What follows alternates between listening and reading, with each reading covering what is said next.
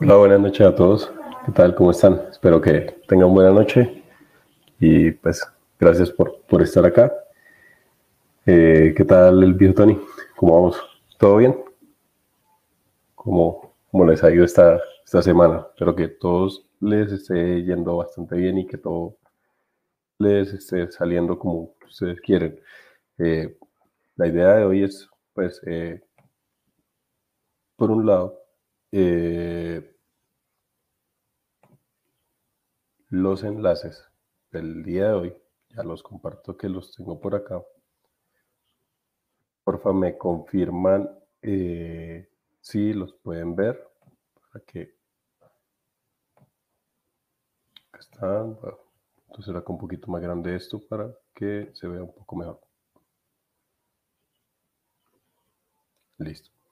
¿Qué tal, Camilo? ¿Cómo están? ¿Cómo va? ¿Qué tal, Eric? ¿Cómo está? Bien. Acá, pues también, esta semana estuve por, por la universidad, entonces no, no pude compartirles mucho contenido, pero, pero acá estamos, acá estamos lo importante.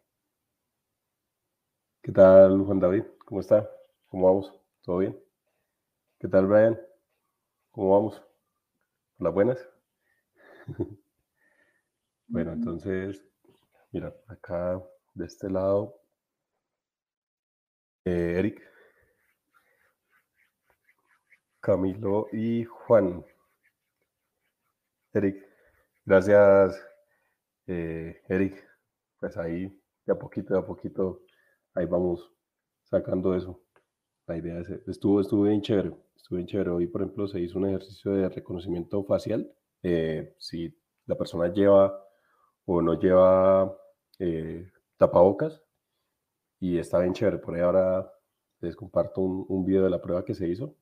Pues eh, es un laboratorio en el cual se, se, va ejecutando parte por parte, pues con una guía ya preestablecida, utilizando Raspberry Pi y utilizando TensorFlow, si no estoy mal, para la parte de las redes convolucionales y pues salió, salió bien chévere el, el ejercicio. Eh, ¿Qué día sí se fue otro con Arduino? Y también con TensorFlow Lite para que pues con un giroscopio eh, se determinaban unos movimientos y los aprendía a identificar. Uno hace el proceso de entrenamiento, de eh, captación de, de, información, entrenamiento y después ya ejecución para poder verificar cómo funciona el, eh, el sistema de Machine Learning. Pero está, bien chévere. También se hizo otro de eh, AWS, pues orientado a Internet de las Cosas, simulando un dispositivo, creando una instancia, creando el dispositivo en el, creo que se llama IoT, el IoT Gateway, si no estoy mal, y de ahí haciendo la simulación de, de las conexiones. Entonces, estaba, la verdad estaba, estaba bien, bien interesante, estaba bien chévere. Hay un montón de cosas por hacer. Miss, Miss Puri, hola, buenas noches. ¿Qué tal? ¿Cómo está? Daniel, ¿qué tal? ¿Cómo está?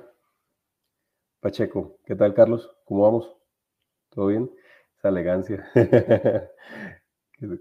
La elegancia de los memes. Me, va a tocar hacer el meme, porque ya, ya, ya, ya es, el saludo de, todo, de todas las sesiones. ¿Qué tal, Camilo? ¿Cómo está? Eh, a mí no me funciona la extensión de Blackbox. ¿Cuál, cuál, ¿De cuál hace referencia, Camilo, Blackbox? No, no sé. Aluctar, buenas noches, ¿qué tal? ¿Cómo está? Eh, Otapelo, ¿qué tal? Buenas noches, ¿cómo está? Eh, Pacheco, ¿todo bien? eh, Daniel, ¿alguien tiene los links? Eh, si quieren, esperen, ya los comparto, porque de pronto Ricardo todavía no se ha unido. Veo que iba a estar un poco intermitente, entonces ya se los comparto acá por el chat para que todos los, lo puedan tener. Ahí está. Listo. Ahí está. Pero Ricardo. Listo, sí. Sí, Ricardo está un poquito ocupado, pero no, no pasa nada.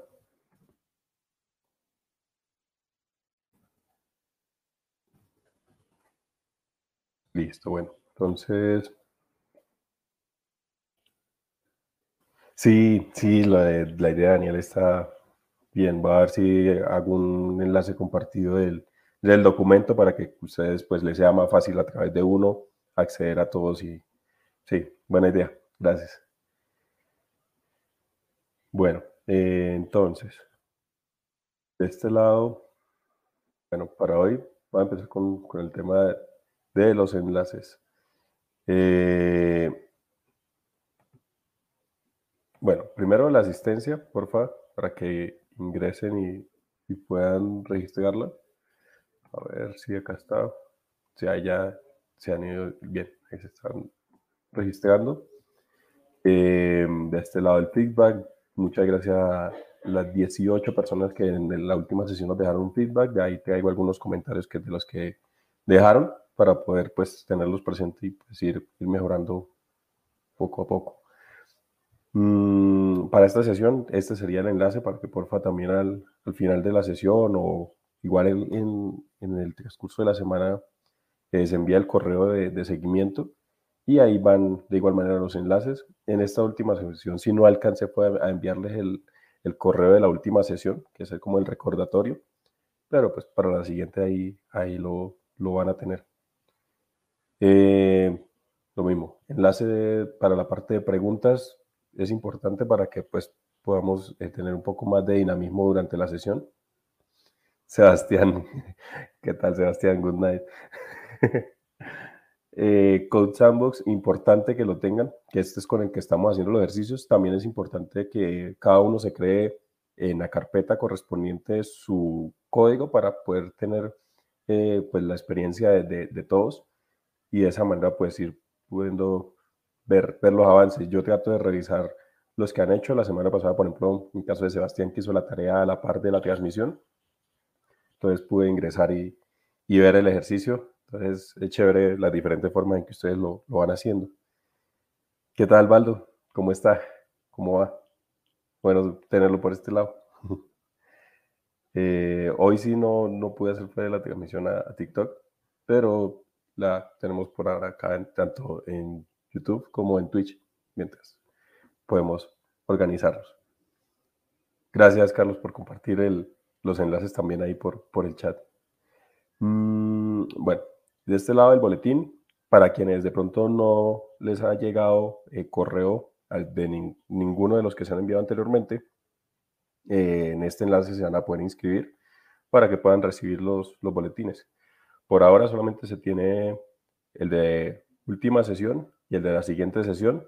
Y si hay alguna una que otra novedad, también se va a hacer la comunicación a través de, del correo. Entonces, para que quienes les interese, pues ahí puedan eh, registrarse. Solamente deben indicar el correo. El correo, sí. Para quienes están interesados en hacer parte del proceso de, bien sea la construcción de la página o bien sea de los retos que se van a ir creando, es, tenemos la cuenta de GitHub para que ustedes puedan ir y, y, estar vinculados, puedan clonar los repositorios, puedan hacer los commits, puedan practicar la parte de Git, que eso es importante. Todo ambiente de producción hoy en día se utiliza con Git, entonces ahí sirve de práctica y más que quedaría en un escenario real por lo que están interactuando en un mismo código con diferentes personas. Eh, para el Kahoot, el día de hoy no alcancé a hacer el, el, el Kahoot, preparé todo lo demás, el Kahoot quedó pendiente, entonces, en la siguiente eh, sesión, sí, pues tengo un poquito más de, lugar, lo organizo y, y, lo tengo para pues, hacer esa parte interactiva que creo que nos ayuda a reforzar un poquito el conocimiento. Entonces, por ese lado está ahí pendiente.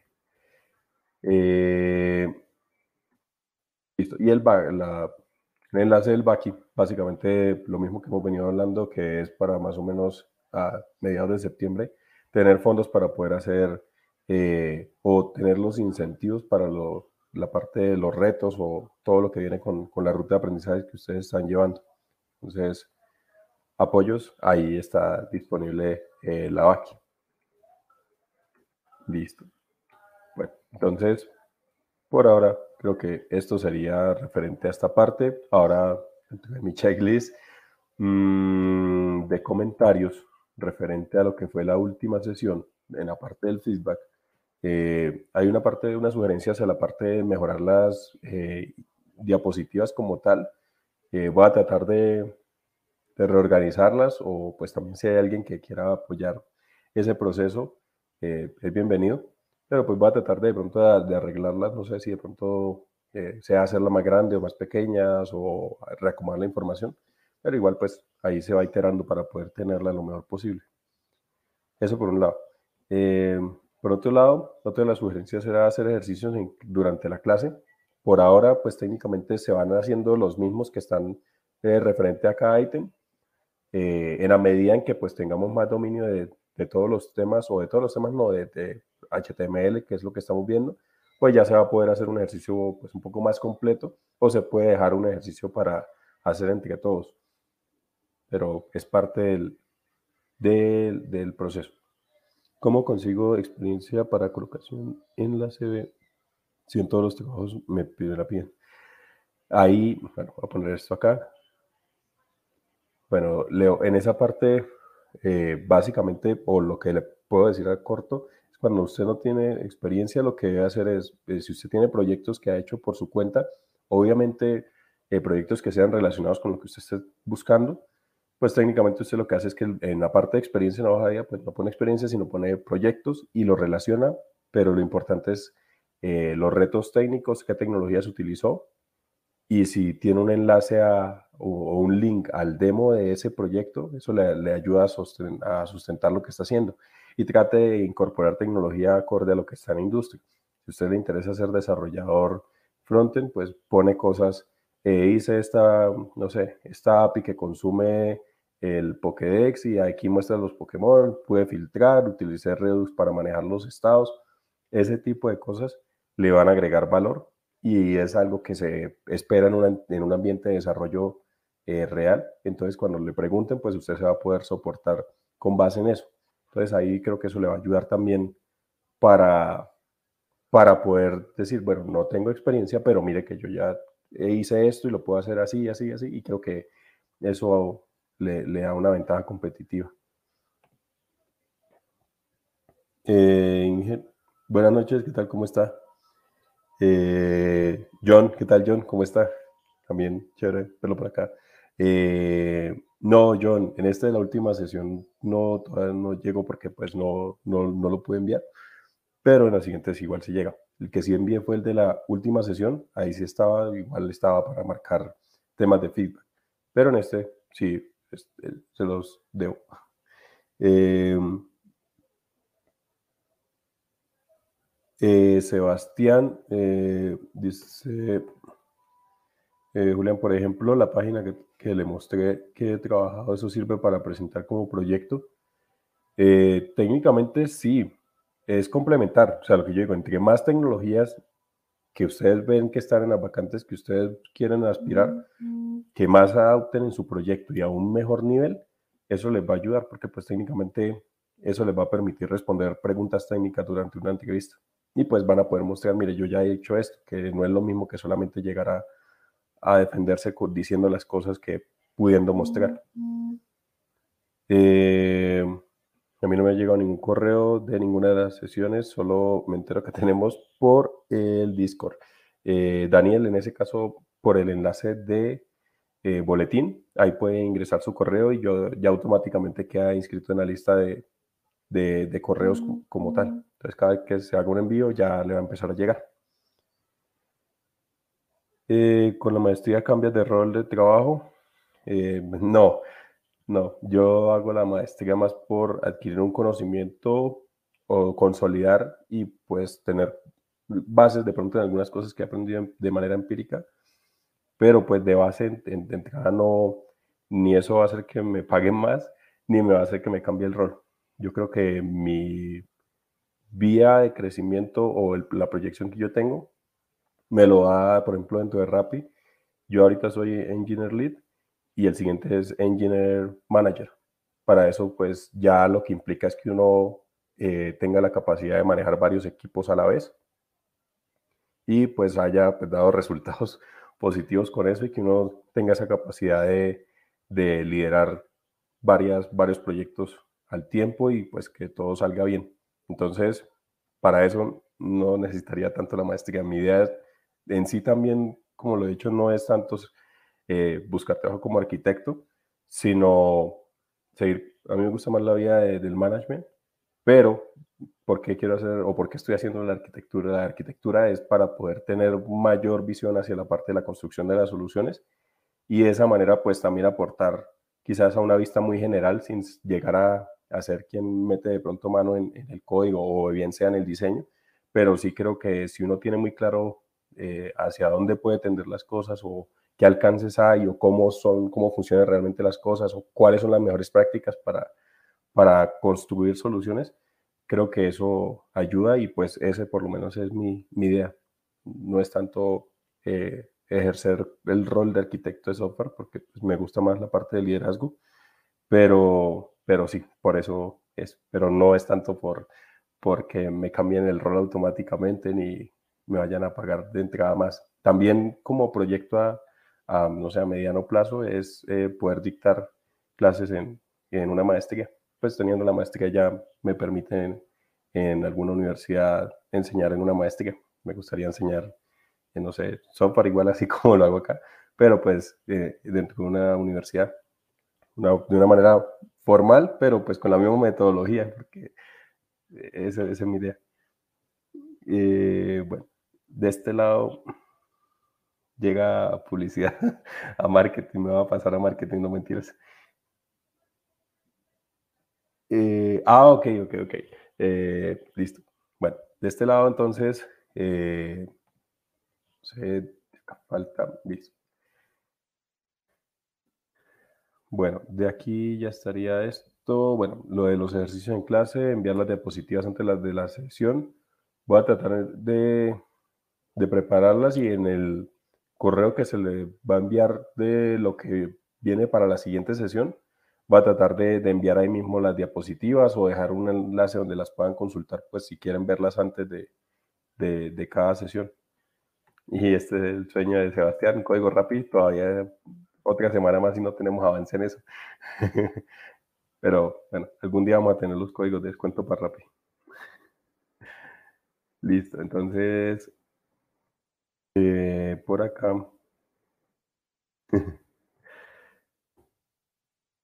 A ver, ¿qué otra cosa me queda pendiente antes de empezar? Eh, creo que no. Creo que no. Creo que no más Sebastián. Bueno, entonces, vamos por este lado, a ver si puedo. Por favor, me confirman si el tamaño de la letra está legible para ustedes. Para diciembre de Navidad, sí, claro.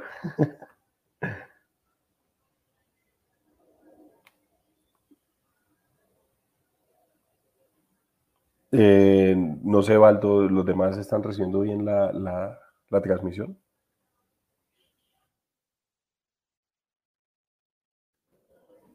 Sí, ok, gracias. Gracias, Tony, por confirmar.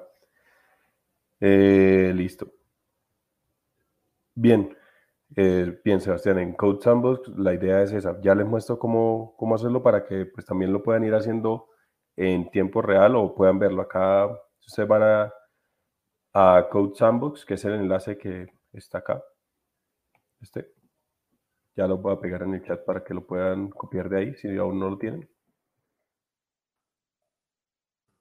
Acá está. Bien, gracias, Carlos. Sí, hoy, hoy a diferencia, pues no, tengo normalmente el, el, micrófono y pues la pantalla, solamente lo del PC. Igual, si me escuchan pasito algo, porfa, me, me, me hacen saber. Listo. Entonces, bueno, miremos acá, esto me ha parecido bastante chévere y es que se han ido uniendo al, al, al team en Code Sandbox, ya somos 52, entonces pues ahí vamos viendo los avances. La idea es que pues ustedes puedan después consultar temática por temática y ver cómo iban avanzando.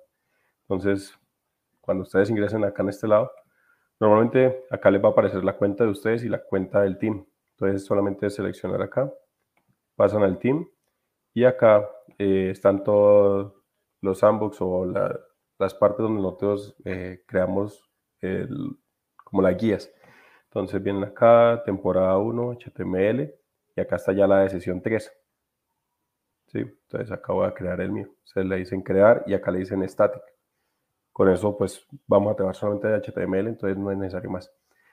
acá en el nombre le dan clic y acá eh, van a colocar eh, sesión, bueno, sesión ponen su nombre de usuario o, su nombre como quieran, para que pues cuando vaya a mirarlos pues pueda eh, decirles eh, o dejarles los comentarios y saber quién, quién lo hizo. Y acá le ponen sesión 3. Le dan enter y ahí ya queda para que eh, lo puedan utilizar. Pero que acá me cambió la pantalla. Mm, mm, mm,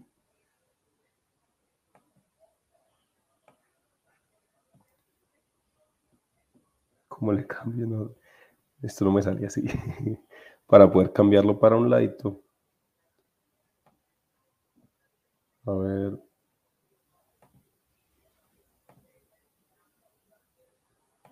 Bueno, no importa.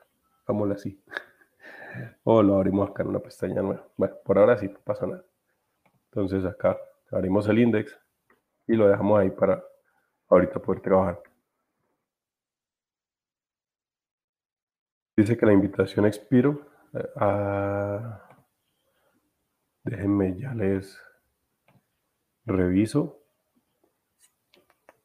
A ver, el team.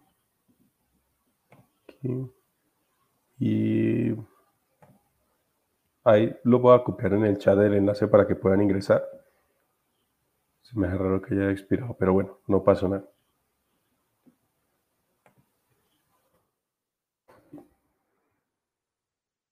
Ahí ya, con ese enlace ya van a poder esto ingresar. Eh, no, no, Sebastián.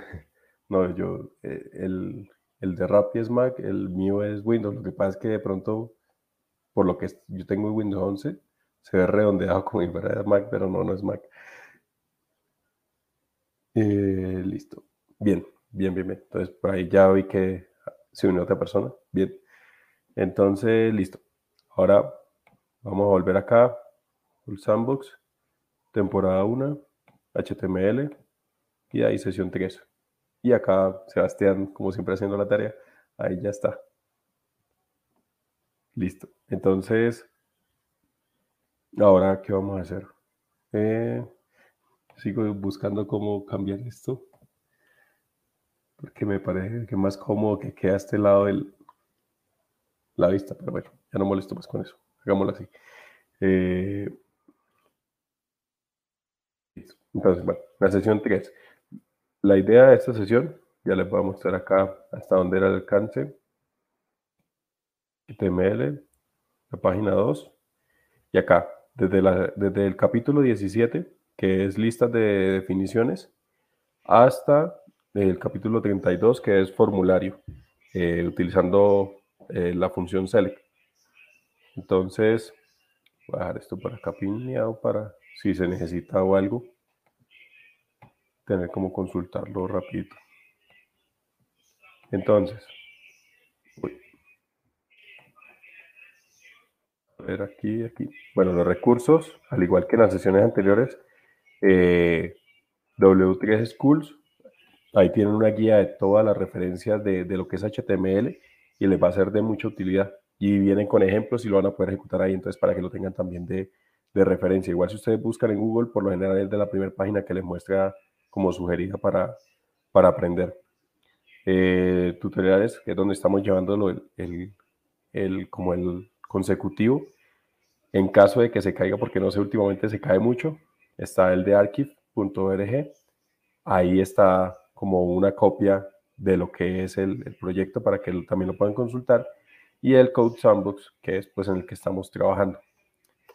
Entonces, ahora miremos. Entonces, en lo de hoy, lista de definiciones, listas de anidados, tabla, tabla, caption y header tabla de combinación de celdas, title y meta, comentarios y caracteres especiales y un bloque grandecito que es de eh, todo lo que son formularios. Entonces empecemos por eh, listas como tal. En este caso, en las listas, en las listas está Acá cambia un poquito, estoy tratando de utilizar un estilo de, de, código de fuente para que se pueda diferenciar los colorinos que todo negro que se puede perder. Pero bueno, entonces la lista de definiciones. Esto básicamente lo que se hace, o para lo que se utiliza, es cuando uno quiere, eh, como su número dice, listar definiciones, que usted dice una palabra como un diccionario, que usted pone la palabra y al lado la definición de esa palabra. Pero para que uno no tenga que ponerle los estilos a mano, existe pues este, estas etiquetas. La verdad, antes no las había visto, me pareció chévere que existan porque pues ya le indexa o le intenta eh, debajo de manera pues fácil a la vista para entender que esta es la, esta es el, la palabra y esta es la definición. Entonces vamos a mirar un ejemplo. Entonces, DL. Ah, bueno, acá miremos. DL sería la lista de definición, que sería el objeto padre donde se debe incorporar todo. Después viene el término, que sería DT y después viene DD, que sería la definición. Entonces ahora miremoslo acá en, el código. Entonces lo mismo. Voy a ir creando acá eh, listas de definición. De que si está así. Lista de definiciones. Acá. Entonces, R, para trazar la línea. Cuando le dan guardar ya pueden ver los cambios. Y acá entonces vamos a hacer lo mismo. Entonces, DL para crear, para indicar que vamos a crear una lista de cosas.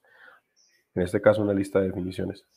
Ahora, ¿qué vamos a hacer? Entonces, ahora vamos a decir cuáles son las palabras. Entonces, para las palabras es DT, que sería término. ¿Cuál es el término? Mm, vamos a poner, por ejemplo, JavaScript. Y ahora, cuando yo quiero decir, miremoslo por ahora sí para que quede pronto claro el concepto. JavaScript, acá pongamos Python, eh, acá pongamos PHP. Eh, Guardarlo, mm, se ve como una lista normal, pero cuando acá ponemos DD, acá vamos a poner, mm, a poner un Loren Ipsus. Recuerden, un Loren Ipsus es ese texto que es estándar que le permite llenar contexto cuando necesiten poner así los bloques solamente para referencia visual. Entonces eso ya está bastante estandarizado. Entonces como se dieron cuenta, acá queda JavaScript como definición, como, sí, como término y como definición de qué es JavaScript acá. Y él automáticamente lo tabula.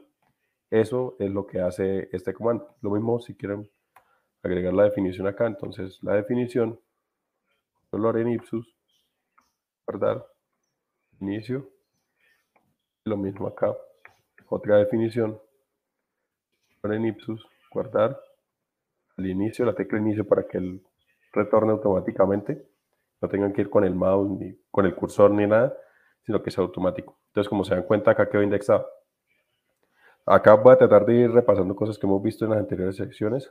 Normalmente así se ve organizado, pero creo que cuando se hace referencia a un término, eh, por lo general va en negrilla. Entonces, si ustedes recuerdan la etiqueta que utilizamos para eh, generar la negrilla, no sé si muchos de ustedes lo, deben recordar. Eh, Daro, hola, ¿tienes canal en YouTube? Sí, sí, el canal en YouTube es, ya comparto el enlace. Ahí de igual manera también se está haciendo la transmisión para que quien quiera puede verla, o quien quiera que le quede fácil, pueda verla ya también. No, no hay lío. Y Carlos, bien. Bien. Eh, con B, Sebastián está bien. Con Strong eh, de Carlos también está bien. Las dos opciones son válidas, recuerden. Eh, Daniel, en esa parte no, no, no la entiendo, porque dice, ¿alguien sabe cómo hago para que todo el código que escribo no me ocupe toda una línea y me arme... Ah, ok, ok, ok. Ya le muestro de pronto qué es y me dice si es eso. A ver, miremos acá entonces, acá. Un espacio para que me, me autocomplete, strong, y acá ya queda a mitad. Entonces, lo que yo hago es, vamos a sacar este de acá y lo vamos a pasar acá y le vamos a dar guardar automáticamente el JavaScript queda en negrilla. Creo que tiene mejor legibilidad de eso. hagamos este con la etiqueta B. B es monegrilla bold. Ahí queda. Esas son las formas. Cuando veamos CSS, con otra propiedad también se puede hacer directamente del CSS para poder volverlo negrilla, pero por ahora eh, utilicemos estas etiquetas que nos pueden eh, funcionar directamente desde HTML. Listo. Entonces hasta ahí eso sería lo que es eh, técnicamente las listas de definiciones. Es poder armar este tipo de cosas. Ahora, antes de seguir, a mirar si eh, le, entiendo bien la, pregunta de Daniel. Ah, ok, ok. Ah, ok, ok, ok. Creo que está, Sebastián le, entendió mejor. Es hacia la parte de que no se le vaya de lado a lado, sino que quede todo en, uno solo. Pero bien. Listo. Bueno, entonces de este lado ya estaría acá. Eh, listo. Entonces, lista de definición, ahí está. Eh, ahora, listas anidadas. Esto fue parte de lo que vimos en la anterior sesión.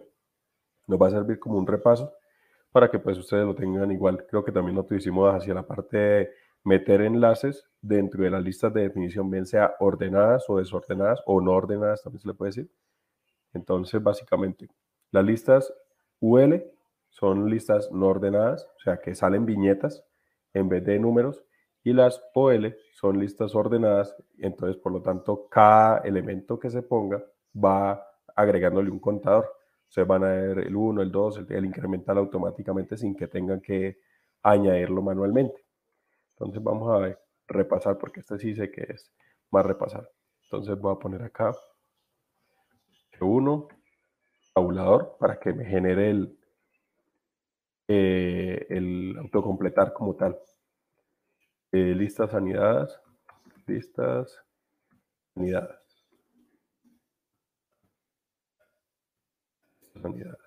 Listo, acá. HR y BR para agregar un espacio final. Entonces acá me queda separado esto. Listo. Entonces, acá para la lista, entonces vamos a utilizar emet para que todos lo, tengan ahí presente vamos a crear una lista, primero una ordenada, entonces OL mayor que, vamos a ponerle tres elementos, LI por 3 y se le da tabulador y él automáticamente genera la estructura. Entonces vamos a ponerle ítem 1 tabulador porque acá ya me está seleccionando eh, o me está permitiendo cambiar con tabulador entre cada una, que lo cual nos reduce el tiempo de poder llenar los, los datos ítem 2 y el último que sería ítem 3. Guardar y acá ya lo tenemos. Acá está. Primero, segundo y tercero. Eso es lo que hacen las OL, que son listas ordenadas. Recuérdenlo bien. Ahora, de este otro lado, vamos a crear una lista que es no ordenada o desordenada. Entonces, UL mayor que, vamos a crear lo mismo, tres elementos y le damos tabulador. Y acá vamos a colocar ítem 1, tabulador, ítem 2, tabulador, ítem 3, tabulador. Ah, no, tabulador Hasta ahí. Guardar. Y acá ya pueden ver que aparece una viñeta en vez del orden cardinal de los números o el orden que tiene especificado incremental. ahí sería. Ahora, otra de las cosas que también hicimos fue agregar eh, enlaces a los ítems.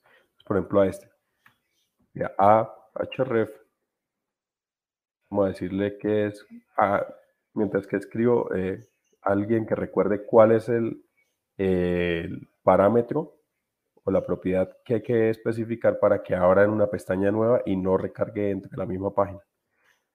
Entonces, acá sería https google.com y acá entonces cerramos esto, mientras que ustedes recuerdan cuál es la, etiqueta. Cerramos el A. Y, acá le vamos a poner ítem 1, que sería el texto que termina viendo el usuario. Vamos a guardar y acá ya está. Pero si le doy clic, se va a recargar ahí mismo y no es la idea. Entonces, ¿cuál sería eh, bien, bien, Sebastián. El target. El target blank, blank es la propiedad que les va a permitir a ustedes eh, cargar los enlaces en otra página. Les pongamos acá target y raya el piso blank. Y ahí sí, si le damos acá, no me sacó de la página donde estaba, sino me abrió una pestaña nueva. Listo. Entonces, listas anidadas, más que todo fue un repaso, porque puede lo mismo, que por mostrar un poquito más, nos estamos adelantando otras sesiones, pero igual sirve para repasar, para que pues, sobre todo quede claro qué fue lo que, o qué era lo que se debía de tocar. Entonces, acá está la estructura. ¿Cuál sigue? Las tablas. Las tablas acá, vamos a ver si no me confundo, que no, no, no, eso tiene su, su truquito. Entonces vamos a ver. Esta es básicamente la estructura. El elemento completo se mete dentro de la etiqueta que se llama table y esta propiedad border lo que le va a permitir es ver los bordes de esa tabla porque si no van a ver todo plano y no se van a dar cuenta cuando hay varias, varias filas o varias columnas. Con el border 1 por lo menos van a poder verlo. Después con CSS vamos a poder estilizarlo para que sea un poco más eh, agradable a la vista, porque ese border 1 es, es un poco feo, brusco. Entonces, vamos a mirar cómo es. Entonces, de este lado, vamos a... Ah, bueno, antes de pasar allá. Entonces, acá está. Table. Dentro de Table se empiezan a construir las filas. Él empieza a construir fila por fila, fila por fila. Y para eso, entonces, se tiene la etiqueta TR, que sería Table Row. Y dentro de cada fila que se tiene, se crean eh, las columnas o la, información que ustedes quieren poner. Entonces, imagínenselo así como que un, una tabla es el bloque completo, un TR es una línea que va de lado a lado, que abarca toda la página, y cada TD, que sería la información que ustedes agregan, es una división que se hace dentro de esa línea. Para agregar otra línea, otra fila, agregan un nuevo TR y pues dentro de cada TR le meten un TD. Ahora pues veámoslo ya dentro del caso práctico para que sea un poco más claro. Eso a veces confunde un poquito, pero no se afanen por eso. Entonces acá esto sería H1 mm, mm, mm, tabulador. Trato de decirles para que de pronto escuchándolo ustedes también lo puedan interiorizar y se les quede los atajos, porque eso acorta bastante tiempo. Entonces acá vamos a poner tablas. Acá vamos a meter el BR. A ver, listo. Ahí ya está. Entonces ahora table y tabulador. Ahí ya creamos el objeto que contiene o va a contener todo lo que vamos a empezar a diseñar. Vamos a agregarle, ah, bueno, ahorita le agregamos la propiedad eh, border para que ustedes vean la diferencia. Entonces lo primero que se creaba era una fila, que es un TR tabulador. Ahí tenemos una sola fila. Esa tabla no tiene sino una sola, un solo renglón. Ahora quiero empezar a cargar los, las columnas o los elementos que van a ir para esa fila. Entonces, vamos a decir, por ejemplo, que ese sería TD. Diga ítem 1. Vamos a guardar. Y acá ustedes ven esto. Se ve como si fuera una etiqueta spam o como si fuera una etiqueta P. Nada más ven el texto. Ahora, si le agregamos acá otro que sería TD, ítem 2, se ve el uno al lado del otro, sigue, no, no, no, no se ve la diferencia. Pero si lo resaltamos, acá ya se ven los espacios. Bueno, no se ve tan claro como una tabla. necesitaría agregarle más, pero bueno. Vamos a agregar otra, copiemos esta para generarle otra, otra fila, para que quizás sea un poco más fácil de, entendiendo. Entonces acá ya están los cuatro elementos. Ahora, si le agregamos la propiedad border y le agregamos uno, ahí ya se puede ver la tabla cómo se está conformando. esa es la clave de esto, entender que con TR pongo los renglones y con TD dentro de los TR defino cuántas columnas quiero eh, meter a la tabla y así se construyen. Cuando ustedes van a empezar a programar, las tablas son esenciales porque ustedes, por ejemplo, eh, no sé, la mayoría de las páginas funcionan con tarjeticas, entonces la lista de los elementos o de las cosas, si están, por ejemplo, vendiendo cursos, ustedes ven, son puras tarjeticas que vienen con una foto, eso ya lo hace uno cuando pues ha pasado del ciclo básico. Normalmente cuando uno arranca, eh, lo que hace es generar puras tablas. Entonces, lista de cursos, entonces tiene una tabla donde dice el ID del curso, eh, el nombre del curso, eh, bueno, toda la información, pero sobre tablas. Entonces, por eso es importante que la tengan claro ahorita, porque más adelante van a dejar de utilizar las tablas y van a empezar a construir elementos que sean un poco más bonitos cuando se estén pintando. Pero por ahora, entender bien las tablas les va a ayudar bastante. Listo. Ahora, listo. Entonces, ¿cuál sigue? Listo. Igual también, si ustedes tienen dudas, por favor, eh, me las hacen saber ahí en, el chat y con eso pues las vamos despejando. La idea es que todos eh, podamos avanzar, pero con el mismo conocimiento, eh, sobre todo muy, muy claro. Si hay dudas, no, no se afan. Mm, listo. Entonces, ¿cuál sigue? De la tabla, pero cuando tenemos captions y cuando tenemos header, ¿cómo se implementa? Voy a hacerlo dentro del mismo ejercicio para que vayamos viendo cómo se construye. Resulta que voy a cambiar estos que tenemos acá. Acá dice eh, ítem 1. Vamos a poner países y capital. Entonces, Colombia, ah, no, Bucaramanga. Bogotá. Y la vamos a guardar. Entonces ahí ya aparece uno al lado del otro.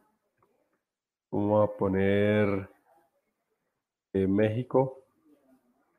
Y acá vamos a ponerle, me perdonarán mis amigos de México, pero sé que ellos también lo utilizan mucho. El Ciudad de México lo escriben así. Listo. Ahora, ¿qué pasa? Normalmente en las tablas uno está acostumbrado que en la parte de arriba tiene unas etiquetas, unos encabezados que le permiten saber a qué corresponde cada campo. Para eso existen las etiquetas TH, que son las que se encargan de crear los header. ¿Cómo se crean? Agregamos un renglón en la primera línea, que sería así, eh, TR, que es un row o una fila, y dentro de ese llamamos en vez de TD porque no vamos a pasar datos, vamos a llamar un TH porque son headers, o sea, son títulos o encabezados. Y acá le podemos poner país y de igual manera agregamos el otro al lado que sería capital. Y le vamos a guardar. Si se dan cuenta en la parte superior ya está país y capital en negrita, por lo que de diferencia que son, los títulos y debajo aparece la información organizada. Entonces, esto les va a ayudar también más adelante, sobre todo cuando estén haciendo recorridos de información, ustedes van a ver que es importante que la misma cantidad de títulos que le pongan debe ser la misma cantidad de elementos que deben contener, porque si no, las tablas le van a aparecer, eh, en el mejor de los casos, corridas, en el peor de los casos le va a marcar un error, cuando, sobre todo cuando se agrega dinámicamente para que lo tengan presente. Eh, está Overflow, cómo crear una tabla, control C, control B. Sí, es, realmente así. Muchas de las cosas se van a dar cuenta que no es que las tengan que saber de memoria, simplemente van copiando y pegando lo que necesiten. Lo importante es que tengan claridad en el concepto de para qué lo quieren hacer y cómo lo pueden modificar para llegar al, al resultado que ustedes quieren. Eso creo que es lo más importante. Copiar y pegar no, no está mal. Listo. Entonces, este sería lo que serían los header. Ahora, ustedes han visto que cuando se crean tablas, normalmente se les pone una descripción o un título, una, o sea, como una descripción general, sobre todo eh, cuando se escriben documentos formales, se deben especificar ese tipo de cosas. Para eso, HTML tiene una etiqueta que se llama caption. En esa etiqueta se pone debajo, justo debajo de la etiqueta table. Entonces estoy viendo acá, en caption.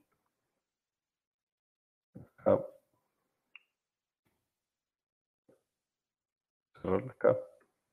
Listo. Y acá le vamos a poner de tabla de países con sus capitales. Y acá arriba lo pueden ver. Obviamente como está tan pequeñito, pues no se ve muy estético, pero pues cuando las tablas son grandes, eh, pues este título permite meter más datos, pero también permite que se vea mucho más organizado, se vea mucho más limpio.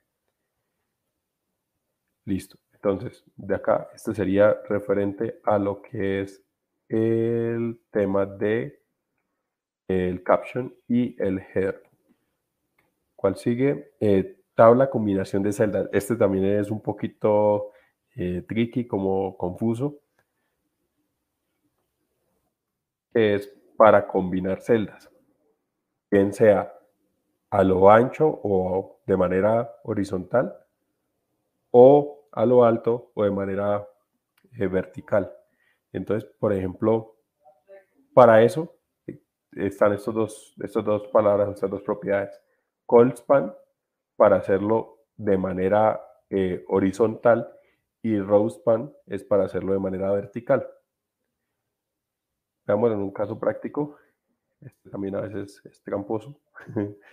Por ejemplo, agreguemos acá otros elementos para que los tengamos de referencia. A ver si... Y listo. Por ejemplo, un caso hipotético que México tuviera dos capitales, que fuera Oaxaca o Puebla, la otra capital.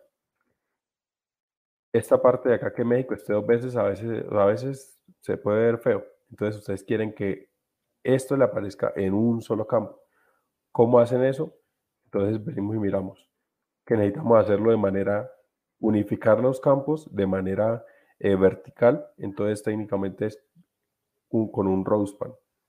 Entonces, lo que debemos hacer es venir aquí, en el segundo, quitamos este de aquí, y ahí ustedes se dan cuenta que quedó para un lado porque no tiene el segundo acá, pero a este elemento le vamos a decir acá row span y le vamos a decir que va a ocupar dos posiciones y automáticamente completa y corre a Puebla para allá. Y visualmente se sobreentiende que este registro es el, padre o tiene relación con estos dos. Así es un poquito confuso, pero con práctica lo, van a poder eh, ir adoptando. Ahora, si yo lo quiero hacer de manera horizontal, por ejemplo, que Colombia como tal mm, no fuera Bogotá, sino Colombia, Colombia. Entonces quitamos este, miremos cómo queda queda con el espacio acá de la capital. Entonces a este le vamos a agregar la propiedad colspan. Y acá le decimos 2. Y automáticamente ya queda eh, abarcando las dos, eh, las dos columnas como tal. Es de, que le hagan, de que lo pongan en práctica y, hagan varios ejercicios para que no se vayan a perder.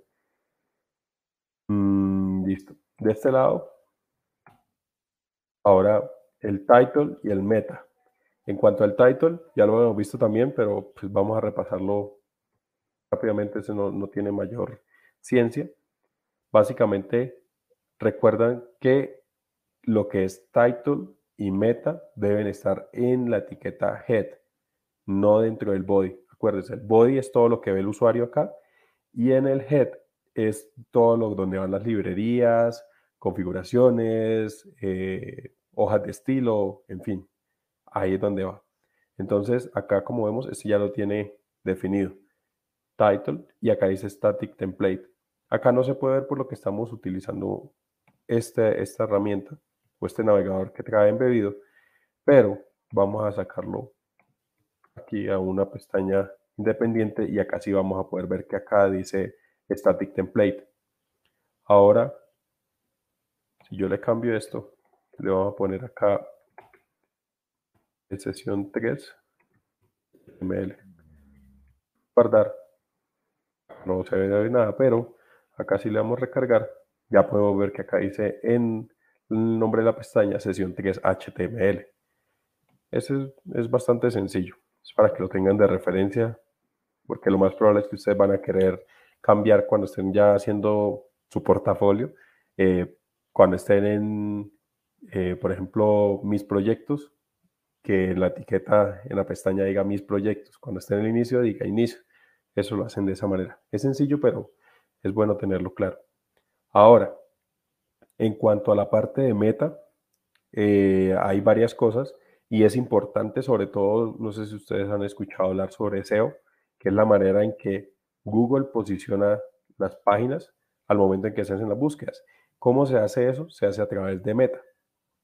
O también lo pueden escuchar como metadata, que es básicamente información que no es visible para el usuario, pero que para los sistemas de indexación o para eh, sistemas de posicionamiento o sistemas que escanean páginas o diferentes cosas, esa información les va a facilitar saber qué contenido tiene y por ende va a poder categorizarlo de una u otra manera. Eso se ve más cuando uno escanea las páginas, sobre todo en las de productos, como lo que yo he venido haciendo con, con Refi, eh, se escanea y ahí los productos debajo tienen una metadata y ahí vienen especificados precio, categorías, bueno, categorías no, eh, nombres, eh, descuentos, bueno, todo viene en metadata a pesar de que ya se lo está mostrando al usuario, pero es pensando en el posicionamiento en Google. Esas son buenas prácticas como tal. Entonces, Meta, como bien les mencionaba, que es un conjunto de información que sirve para hablar por, por la página ante eh, máquinas o procesos en Meta también hay una parte que es para definir el tipo de, el charset es como el set de caracteres con el cual se va a regir el navegador para interpretar y mostrarlos de manera correcta. Todo lo que nosotros utilizamos en español utiliza el código o la codificación UTF-8. Si no tienen la UTF-8 y ponen una ñ, o una tilde, eh, el navegador va a mostrar unos cuadritos negros. Cuando les aparezca eso, simplemente deben añadir este meta, meta charset UTF-8. ¿En dónde lo agregan? En el head. Entonces, si lo vemos acá, eso ya viene por lo general con la, con la plantilla básica, pero si ustedes no lo tienen presente y esto no es el autocompleto con lo que estén trabajando y les aparecen los cuadritos negros, es porque le hace falta esta etiqueta. Entonces es meta, charset y acá está UTF-8. Con eso ya saben que los caracteres los va a leer de manera correcta o los va a mostrar de manera correcta. Ahora, la, la metadata ustedes pueden agregar la que ustedes quieran. Simplemente tienen que seguir este, esta estructura de datos. Meta, el nombre o la propiedad name y acá le van a poner el nombre a ese meta como ustedes quieran, que puede ser origen o cualquier cosa y en el content el valor que va a representar eso, como si esto fuera una variable. Entonces le dicen origen y acá en el valor le dice, eh, o, acá le ponen fuente, y acá en este Miami me lo confirmó. no mentiras, acá en este le pueden poner fuente y acá le pueden poner, eh, si están citando de pronto un artículo, entonces ponen eh, el tiempo o de dónde hayan sacado eso. Entonces eso facilita para el usuario no, insisto, sino para robots o procesos que están escaneando las páginas. Ahora, este otro meta, que son keywords, esta para SEO es fundamental, porque esto le va a hablar a los robots y le va a decir, con keywords ustedes van a poner palabras claves de lo que hace su página separadas por comas. Entonces, si por ejemplo ustedes están en un sector de automotriz, entonces van a poner alquiler de, eh, por ejemplo, una empresa de alquiler de autos, entonces van a poner alquiler de autos, autos, como las palabras claves con las que su negocio se identifica, y esto les va a facilitar posicionarse en los indexadores como tal, porque pues va a saber qué es lo que hace su página y no va a tratar de adivinarlo con los títulos o otras formas y no lo van a penalizar, porque Google lo penaliza y pues lo va mostrando más abajo. Ahora, eh, entonces, para que lo tengan presente, keywords es importante que lo, que lo manejan. Eh, ¿Tiene un límite de keywords? No, no tiene un límite, pero yo diría que eh, no se debería usar tanto porque ya pasa al, punto en que se satura y pues también lo van a interpretar como spam. Entonces creo que es más eficiente cuando ustedes, no sé, mm, mínimo 5, mínimo 5, mínimo 3, máximo 8. Creo que ese pudiese ser un, una, una, una, relación eh, eficiente para no saturar. Listo. Ahora, esta, este meta que se llama description también es importante para el SEO. Y si ustedes se han dado cuenta cuando buscan en Google, ¿qué, buscamos? Eh, corramos. Esta parte que está acá abajo, salta el contenido ramo. Esto es ese meta, description. Entonces, técnicamente, si ustedes no le agregan un description, él le va a encontrar lo primero que encuentre. Si pusieron títulos, eso es lo que le va a mostrar. Entonces, quien llega acá y no sabe qué es esta, esta página, sino está buscando por algún término que usted sí puso dentro de sus metas o su página la están ubicando por eso, y acá en la descripción no es claro de qué es lo que ustedes hacen, puede que el usuario simplemente baje y no le preste atención a eso. Eh, eso ayuda bastante. Ahora, para mí estas dos son las más importantes en cuanto a SEO. Hay más, pero creo que estas dos son fundamentales que sí mínimo las tengan. Esta otra es autor, esto es lo mismo. Este simplemente es para especificar quién lo hizo. si es una empresa, si es uno o, lo que sea. Más como por reconocimiento y por respeto a, los derechos de autor. Entonces acá está el name, esta etiqueta se llama autor, y el content, ahí sí les van a poner el nombre de ustedes, la página de ustedes, el usuario de ustedes, lo que ustedes consideren. Es normal que cuando ustedes empiecen a hacer eh, páginas web para terceros, en los pies de página o en el footer, ustedes les agreguen eh, hecho por y ahí pueden poner su página o pueden poner su, normalmente se pone un enlace a la página, los datos de contacto no están buenos porque pues no es un espacio publicitario, sino simplemente como así pequeñito hecho por tal compañía y un enlace a su página. Eso también está bien. Y acá en el autor también lo pueden poner para que si alguien está buscándolo a ustedes y en los metadatas se cruza con su mismo registro, pues no solamente les va a mostrar lo que usted hizo, sino lo que ustedes ya le hicieron a sus clientes. Entonces creo que los va a ayudar a encontrar también parte de su portafolio. Esta otra, eh, otro meta se llama copyright y este es para, como ustedes también ven en el footer o en, el final de la página que dice copyright, que es normalmente una C entre un círculo, eh, el nombre de la marca y el año. Entonces pueden hacer lo mismo para los metas. Para eso funciona esto. Exacto. Dice, no importa, gente, algún día lograremos ser buenos desarrolladores, ánimo a todos. Iván, así es, así es. Lo único que tienen que tener es constancia, constancia, ser juiciosos con hacer las sesiones, no tanto por llegar a, la sesión con la tarea hecha, sino porque realmente aprendan y lleguen con dudas. Creo que ahí es donde se consolida bastante el conocimiento. Entonces, creo que eso es más de disciplina. Igual eso, la, la disciplina, el hábito no se forma en un día, pero sí cuando lo repiten varios. Entonces, para que lo tengan. Y Sebastián, constancia y una buena cuenta en, Stack Overflow. Eso es importante que lo tengan. Listo, entonces, esto sería referente al title y al meta. Ahora, el la siguiente bloque era referente a los comentarios, que Val la sesión anterior eh, nos sugirió que lo comentáramos adelantamos y pues acá vamos a tratar de volver a reforzarlo para que lo tengamos presente. Y el otro, que ya son para caracteres especiales, para que si en algún momento lo necesitan y no los tienen a la mano, puedan ponerlos y los puedan utilizar. A veces puede ser el caso, yo hace años que no lo utilizo, pues también por lo que he trabajado con librería y framework, pero siempre es bueno saber que eso existe y que si uno lo necesita los puede utilizar o sabe cómo funciona. Entonces cerremos acá corramos. Y venimos entonces acá. Vamos a crear entonces esta otra seccióncita. R, R y acá el título. Comentarios y caracteres.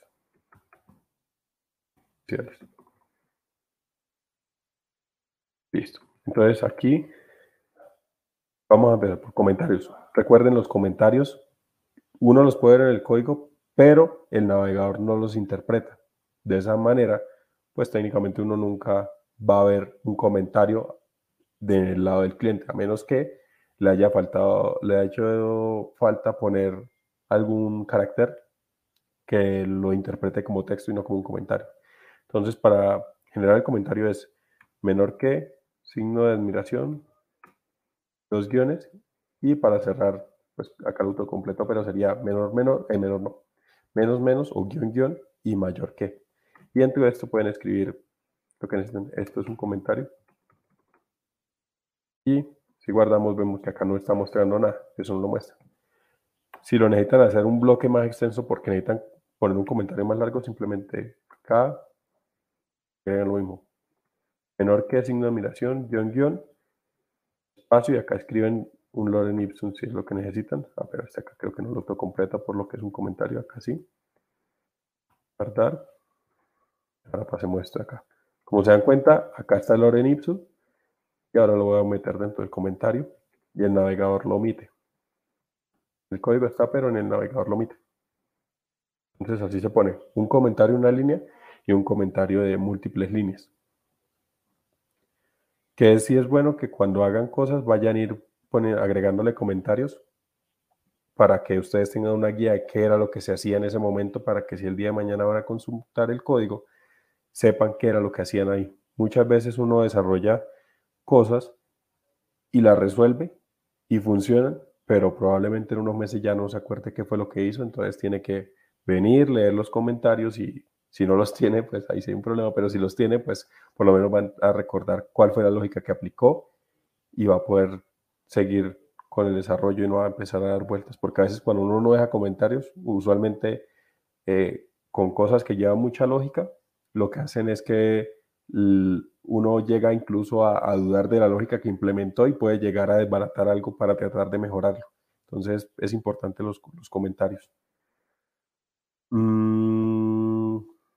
por acá hay otro, otro comentario. Mm. perdón, pero ese meta se pone en el HTML. Sí, se pone en, el, en esta parte, en el head, en las etiquetas head acá se ponen todos los metas que usted necesite. Entonces, por ejemplo, vamos a crear acá uno para que quede todo claro el concepto. Meta, name, uno personalizado, entonces le vamos a poner acá, a ponerle personalizado. Este nombre que ustedes quieran, no, no tiene que estar atado. Eso es como si estuviéramos creando una variable. Ahora, cuando yo diga quiero leer lo que tiene esa variable que se llama personalizado, va a tener un texto que dice quiero ser programador.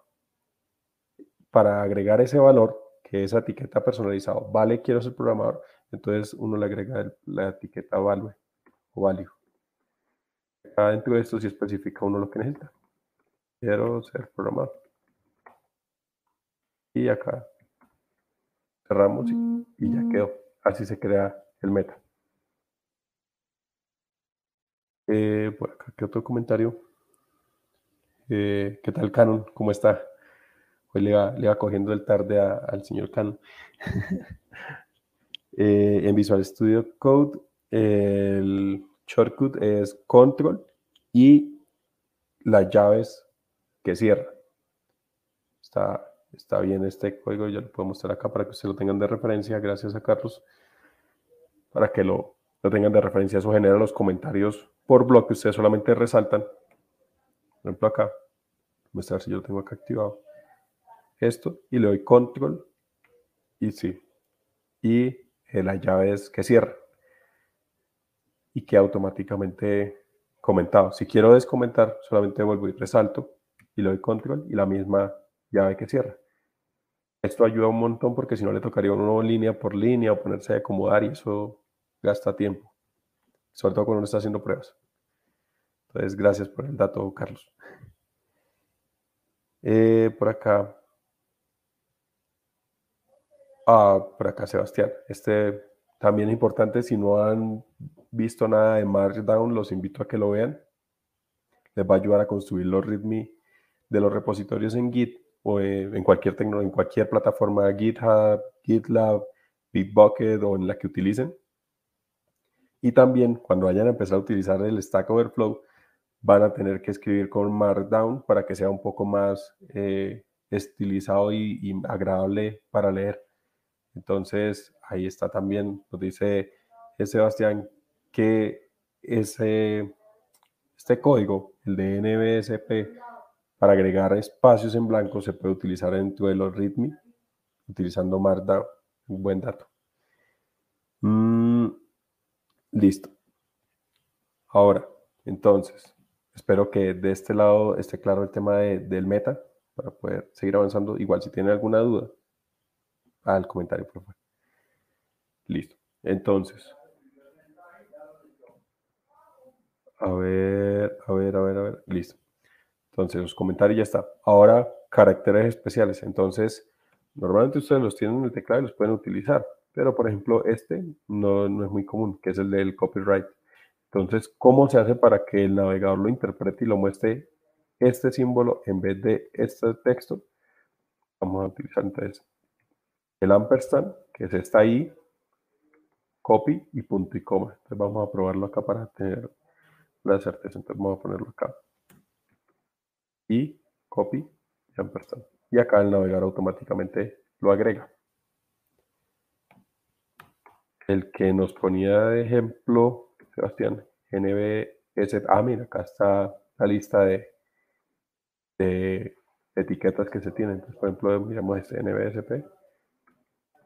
No se ve nada porque técnicamente es un espacio en blanco, pero si resaltamos nos damos cuenta que hay un carácter. Cuando copien contraseñas, tengan en cuenta que no copien espacios en blanco, porque para un sistema de contraseñas, ese espacio en blanco es un carácter que va a guardar en la base de datos y cuando usted vaya a iniciar sesión, le va a decir que esa no es la contraseña. Entonces evítense dolor de cabeza, sobre todo si están eh, configurando, por ejemplo, WordPress, que uno nada más fija la contraseña cuando crea la contraseña y ya después tocarle un montón de vueltas para resetearlo o reinstalar el sitio. Entonces, tengan presente que esto existe. Ese espacio no se ve, pero está ahí. ¿Cuál otro hay? Ah, bueno, LT o mayor que y menor que. Entonces, miremos este que sería eh, LT lt, punto y coma, guardar, y ahí está, menor que. Ahora el mayor que, gt, punto y coma, y ahí ya quedó. ¿Cuál otro tenemos de referencia? Ah, el ampersand. Entonces sería el ampersand, amp, punto y coma. Y acá ya aparece el ampersand. ¿Cuál otro está? Y el del euro. Hay más. Como se dieron cuenta en las sugerencias muestra un montón más, pero pues no nos vamos a tener ahí a profundizar tanto. Se puede hacer bajo demanda. Entonces acá vamos a poner este euro. Punto y coma. Y acá ya aparece el símbolo. Entonces, eso en cuanto a lo que es eh, comentarios y características está, está bastante sencillo. en las contraseñas es un dolor de cabeza cuando se le dan espacios en blancos. O en el código hay veces que se puede ir un carácter que no se ve, pero cuando ustedes van a compilar, pues, o a ejecutar, eh, por ejemplo en JavaScript pasa, que identifica ese carácter y ese eso no pertenece a ninguna etiqueta ni nada y le marca un error y ustedes no ven nada, les dice una línea y no ven nada y resulta que es que hay un carácter en blanco, entonces es resaltar y si resalta algo, borrar esa línea y muy seguramente los va a dejar compilar y se van a ahorrar un montón de, de búsqueda en Stack Overflow. Listo. Ahora viene el formulario. El tema de formulario es el tema, creo que es como más denso de, de, la sesión de hoy. La verdad, esta sesión, pues también como abordamos cosas de, de la sesión anterior, ha estado, creo que, que suave. Ya ustedes me confirmarán cómo la, cómo la han sentido, si hace falta de pronto reforzar alguna cosa o a que alguna duda. Pero eh, este creo que es el, el, el tema más eh, importante, creo yo. Es importante que lo tengan claro cómo funcionan los formularios, porque en Internet absolutamente todos son formularios. Ustedes van a iniciar sesión y lo hacen a través de un formulario. Ustedes van a crear una cuenta, lo hacen a través de un formulario. Ustedes van a escribir un comentario, lo hacen a través de un formulario, todo se hace a través de formularios. Entonces, entender esto, cómo funciona, les va a ayudar para que cuando veamos JavaScript, entiendan cómo funcionan, qué se puede hacer y qué no se puede hacer, y los utilicen de forma adecuada. Listo.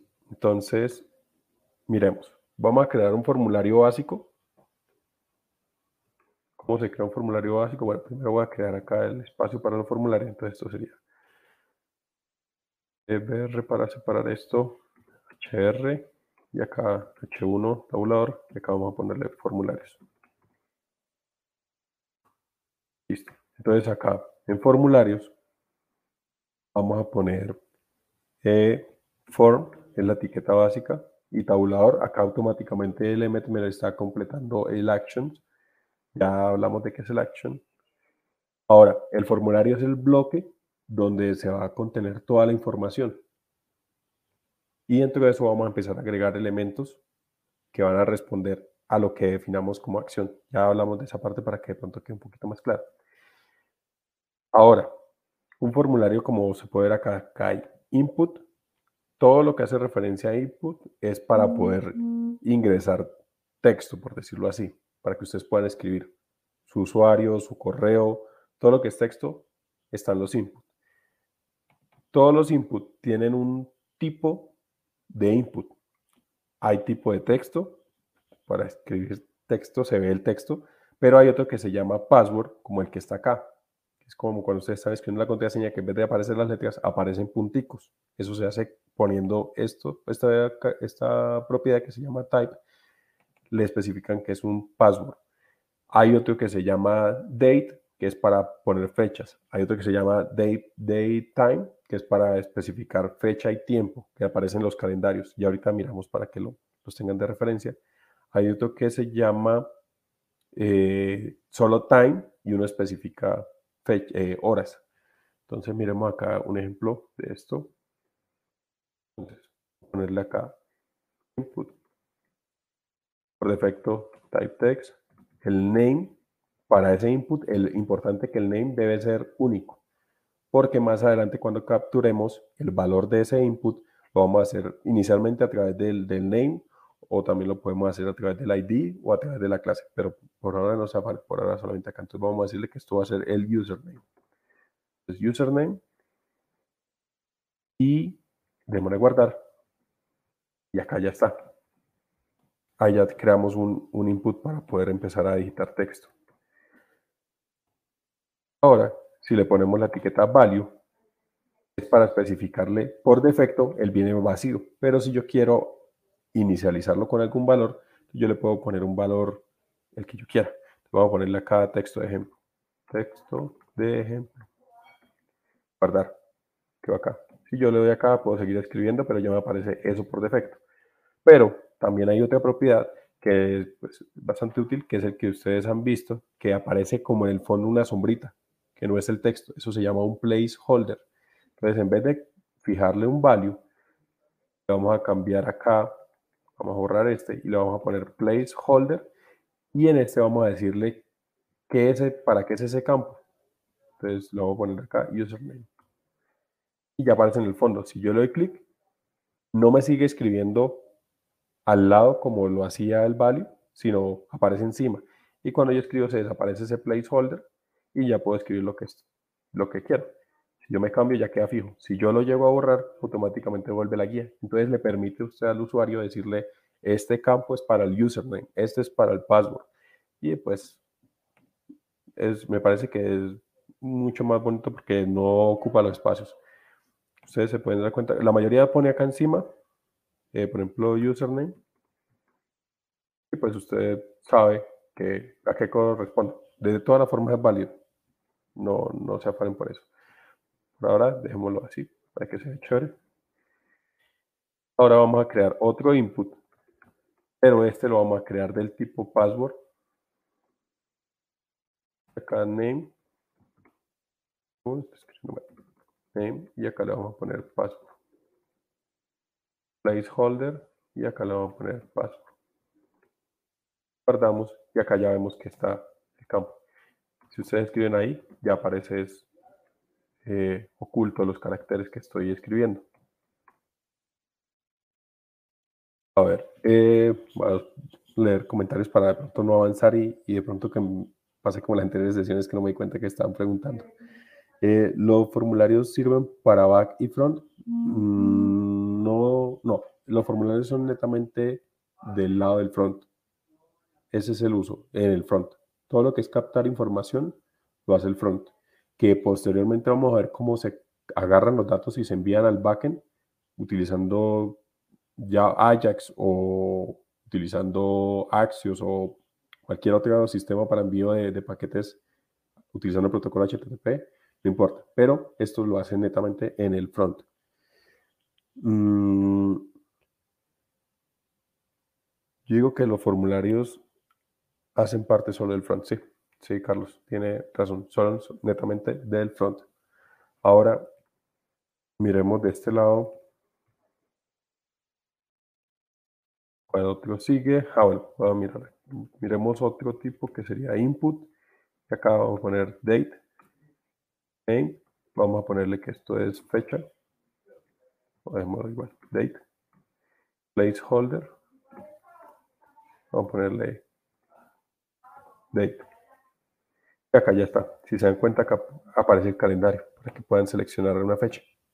Ese es el objetivo de este tipo de input este porque no sirve acá y acá le vamos a especificar. Si ustedes no saben cuál, eh, cuáles son los tipos que existen con el autocompletado del, del ID como tal, se le dan control espacio y ahí le va a mostrar.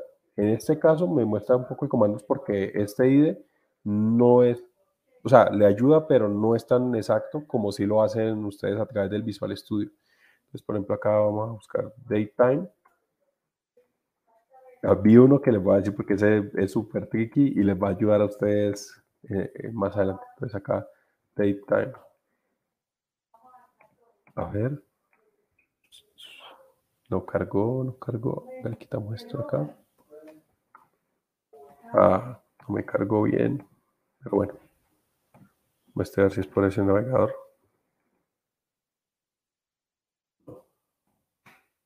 Bueno, cambiemos este. La idea de este es que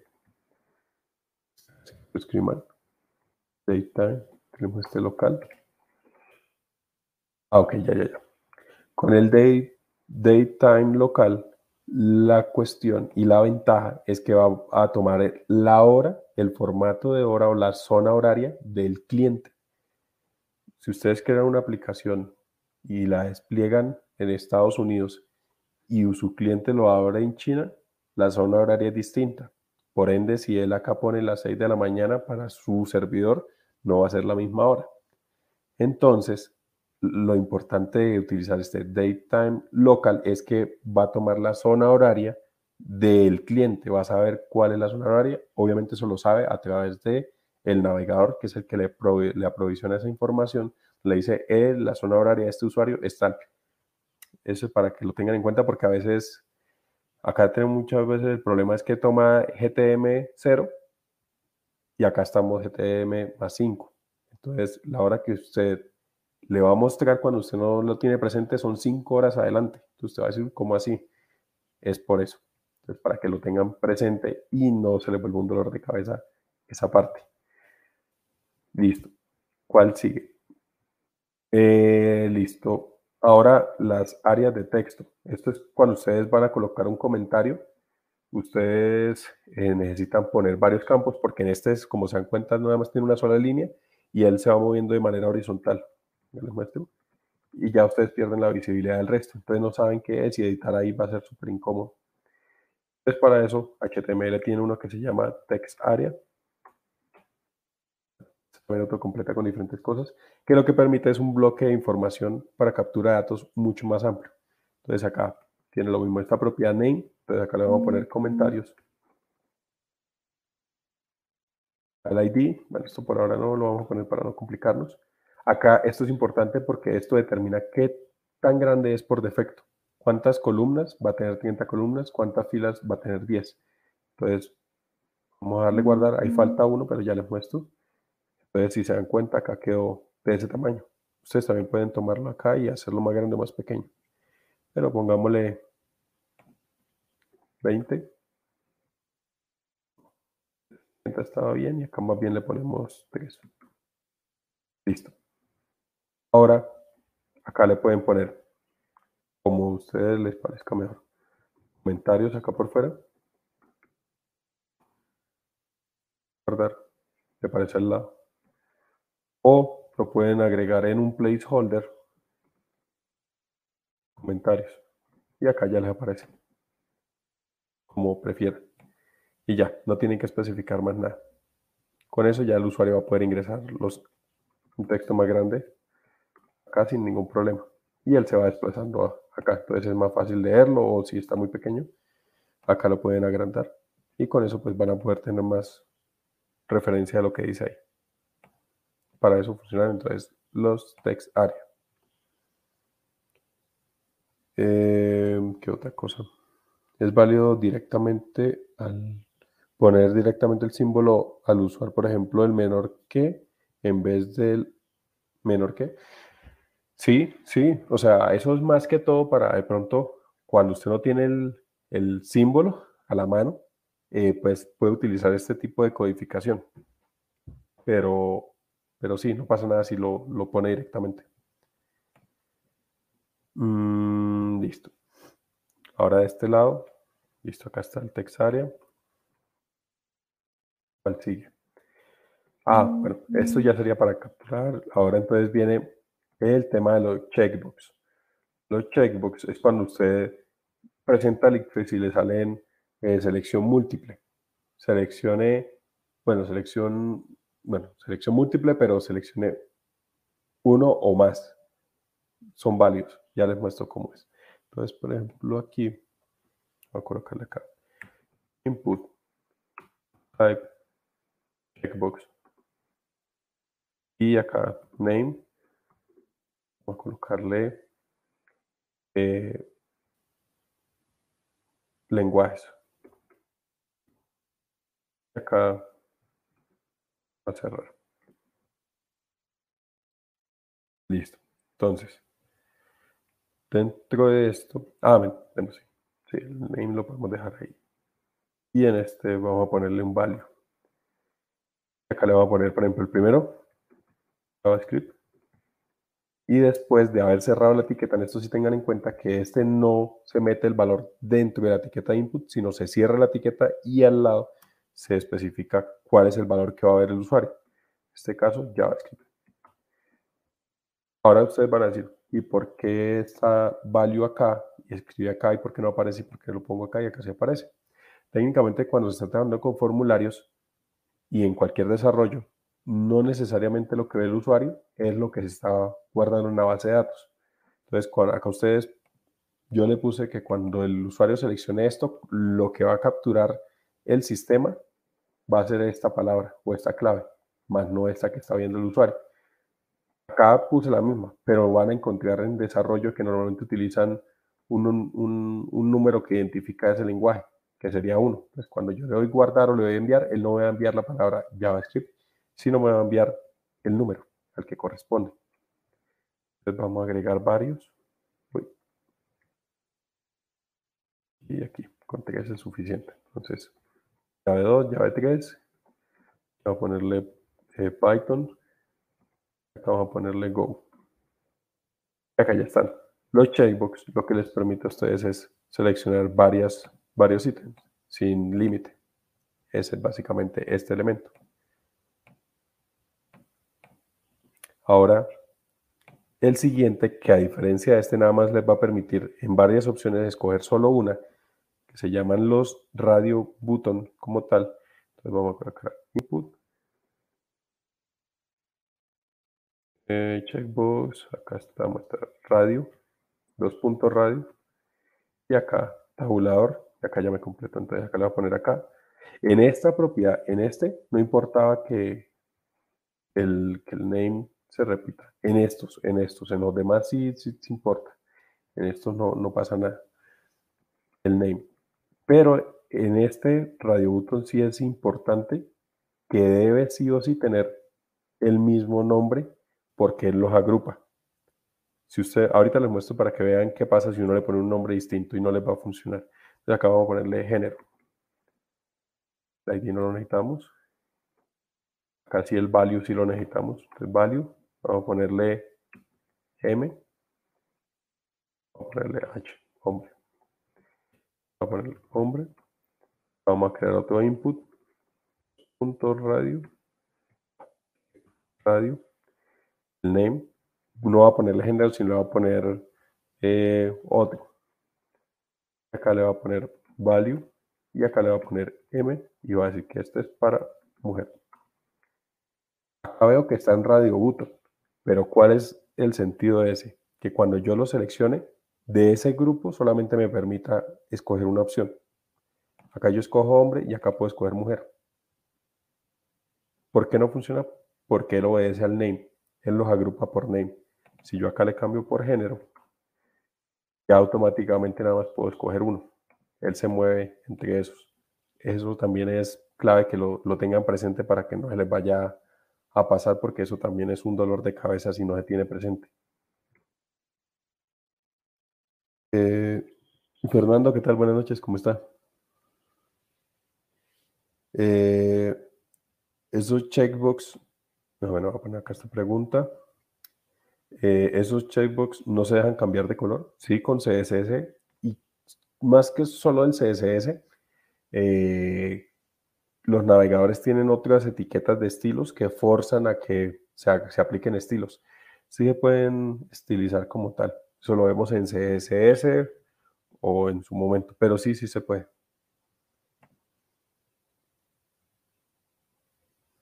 Eh, Caron. Listo.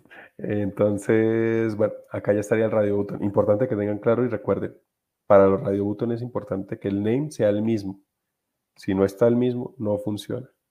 No va a ser una sola selección, sino va a entender que son dos radio button que representan dos grupos separados. Listo. Ahora, cuando se van a utilizar los select, ustedes tienen combos de selección múltiple.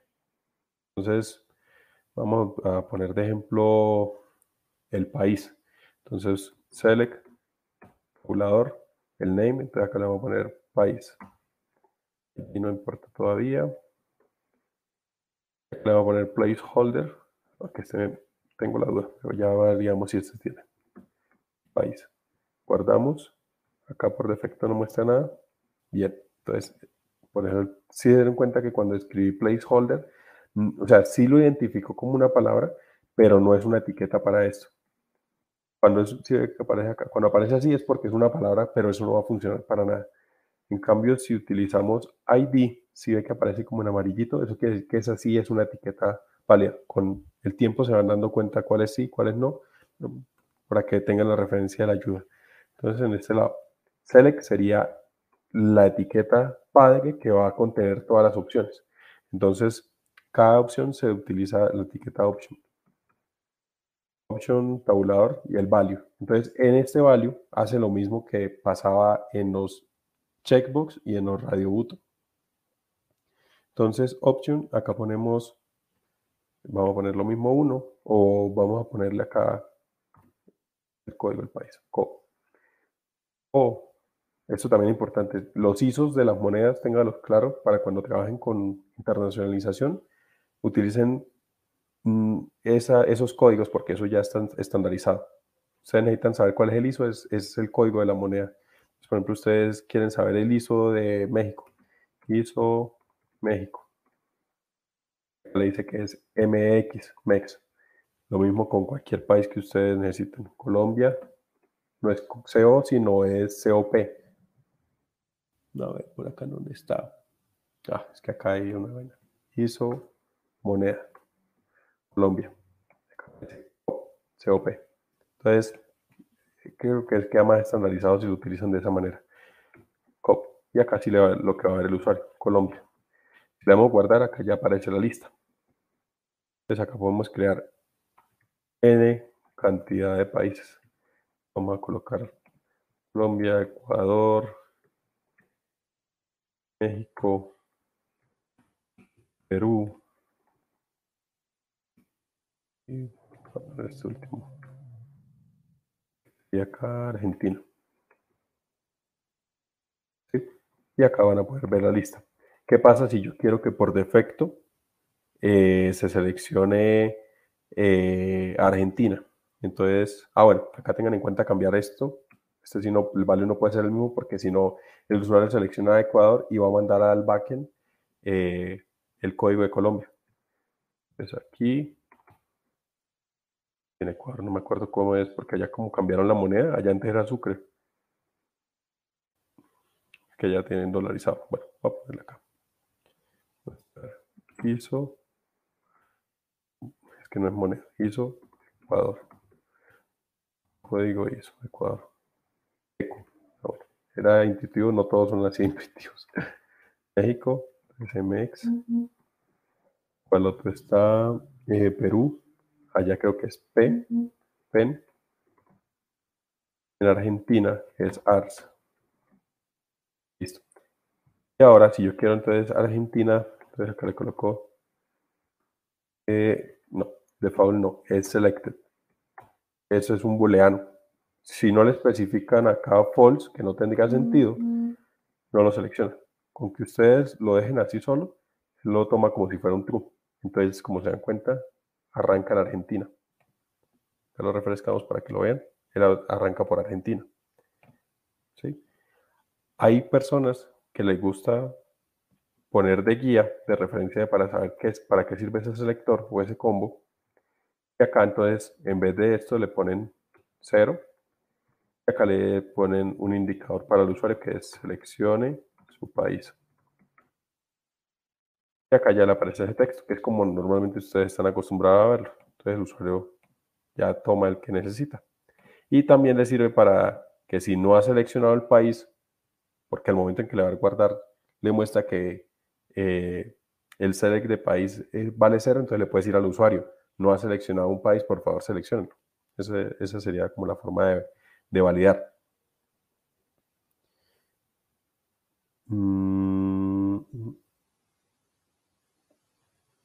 Ver, John, en la etiqueta select no funciona el value, el value para que en vez de que salga del primer país de la lista, salga el valor que se le, hace, que se le ponga. Ah, bueno, creo que eso hace referencia a lo que estábamos hablando ahorita, eh, John, para poder tenerlo por defecto. Si es así, si no es así, por favor, me, me avisa. Mm, listo. El select. Bueno, listo, hasta ahí. Esos serían las etiquetas o los componentes del formulario que están hasta el alcance de la sesión de hoy. Ahora voy a terminar con el tema de el botón, los botones dentro de un formulario, su comportamiento y las propiedades del, del, formulario. Entonces, vemos los botones. Entonces acá colocamos button y a este le vamos a decir que es en el formulario hay dos tipos, también téngalo bien presente el uno eh, que definen cómo se va a comportar. Es un tipo button y otro que es un tipo submit. Si tenemos un tipo button, se va a comportar como un botón que usted lo puede cliquear y no va a hacer nada a menos que usted con JavaScript le defina una acción. Ya lo vemos cómo se ve. Entonces acá, entonces vamos a colocarle enviar. Tiene el valor de enviar. Si yo le doy clic no hace absolutamente nada. Pero si yo cambio este type y le indico que esto no es un botón, sino es un submit, tengan en cuenta que cuando yo le dé clic acá, él va a agarrar todos los campos que tiene ahí y automáticamente los va a enviar a donde yo le indica. Ya les muestro cómo hace eso. O si le doy enter. Si ustedes están acostumbrados a, a escribir y darle enter, apenas usted le den enter, él automáticamente coge toda la información y la envía. Pues, para que lo tengan presente, sobre todo en la experiencia de usuario. Por ahora dejémoslo acá, button. Y voy a crear otro botón. El tipo reset. Y acá le voy a decir limpiar. Cuando el botón es tipo reset, básicamente todo lo que esté contenido dentro del formulario que se haya diligenciado lo deja por defecto. Entonces, si yo seleccioné acá, si yo seleccioné acá, si acá agregué comentarios, si acá viene y agregué eh, alguna fecha.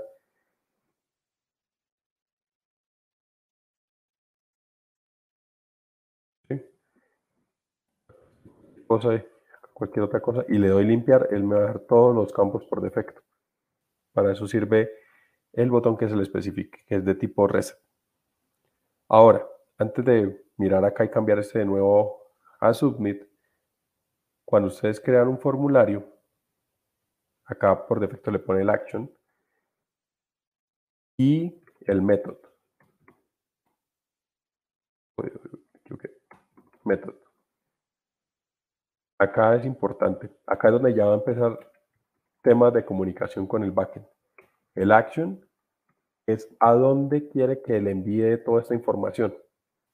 Normalmente puede ser una página, o sea, una URL en el formato HTTPS, los puntos, mi servidor.com slash API, la ruta de mi backend, user. A esa ruta va a enviar todos estos campos identificados por el name. Ahora, para comunicarme por el protocolo HTTP existen diferentes métodos que pues tienen un sentido o una forma de utilizarse. Acá se especifica el método. Dentro de los métodos, venga, les muestro. Eso sería bueno también que les echaran una leída para que los tengan presentes. Sobre todo en las entrevistas preguntan los códigos y qué métodos existen y cómo se deben utilizar en diferentes casos. a ver si por acá encuentro algo que sea gráfico para que me facilite mostrarlo. Bueno, este, este, miremos este si esto no sirve. A ver, por acá. Ya bueno, sí, miremos este. Sí. Listo. Entonces, en este caso, en este caso, técnicamente, tenemos método get, método post, método put y método delete. Cada uno tiene sus particularidades para poder ser utilizado. En el caso del método get se utiliza normalmente para traer datos y nada más. El navegador, cada vez que ustedes entran a Facebook, a YouTube o a cualquier página, todas esas peticiones son de tipo get, son visibles a través de un navegador, esta barrera. Cada vez que ustedes coloquen acá, por ejemplo, tcache.tv y le den enter, eso lo están haciendo a través de un método eh, get, es traer información. Esos métodos, que yo tengo acá, ustedes les pueden pasar. Hay dos tipos de formas de pasar parámetros, que son parámetros o queries. ¿Cuál es la diferencia? Para que también, o sea, en esta parte es importante que lean y profundicen sobre eso porque de verdad es importante. Pues obviamente cuando lleguemos a la parte de backend, en algún momento lo tocaremos, pero para que se vayan haciendo una referencia. Cuando hablamos de query parameter, uno pone un signo de interrogación y empieza a decirle, vaya a esta página y pásele estas variables con estos valores. Entonces, por ejemplo, le vamos a decir username igual y acá le vamos a poner Cuando llegue allá, el servidor va a interpretar los query parameter y va a decir, tráigame el query parameter que es eh, username y automáticamente va a saber que esa variable vale esto, loop.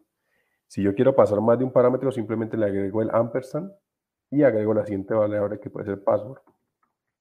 Acá lo que le haya definido. Así se pueden comunicar para eh, datos entre el front y el back utilizando el método get. Ahora, hay otros que se llaman eh, parámetros. El uno, este es por query y el otro son los parámetros, los solo parámetros. Entonces, para ese caso, es como si fuera una dirección de una carpeta.